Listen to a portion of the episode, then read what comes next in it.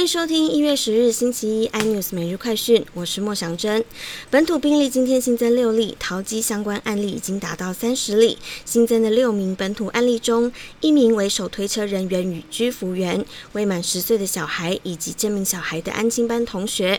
另外还有居服员的友人。机场普筛则再筛出两名同样负责手推车的人员，另外一位为参加歌友会的案一七三六九的家人也染疫。台积电受惠于五 G 以及高速运算和成熟制程需求强劲，今天公布二零二一年十二月合并营收约新台币一千五百五十三点八二亿元，较上月增加百分之四点八，较去年同期增加百分之三十二点四，再创历史单月新高。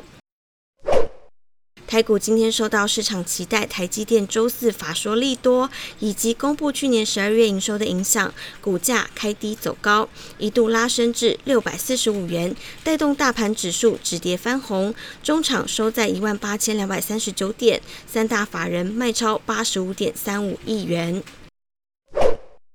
红海创办人郭台铭上周五一口气解职股票高达二十五点七万张，市值超过两百六十亿元。经五家银行直射，红海股票剩四百九十二万张。红海今日股价下挫，中场以下跌两元，一百零四点五元作收，下跌百分之一点八八。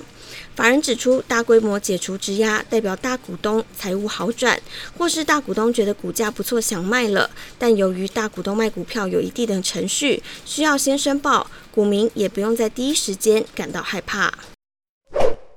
中国抢先申请加入跨太平洋伙伴全面进步协定 （CPTPP），使得台湾政府希望与主导 CPTPP 的日本间的贸易问题能尽快解决。日本政府相关人士说，接下来就看蔡英文总统的决断。有看法认为，台湾最快今年春季渴望开放福岛五县食品进口。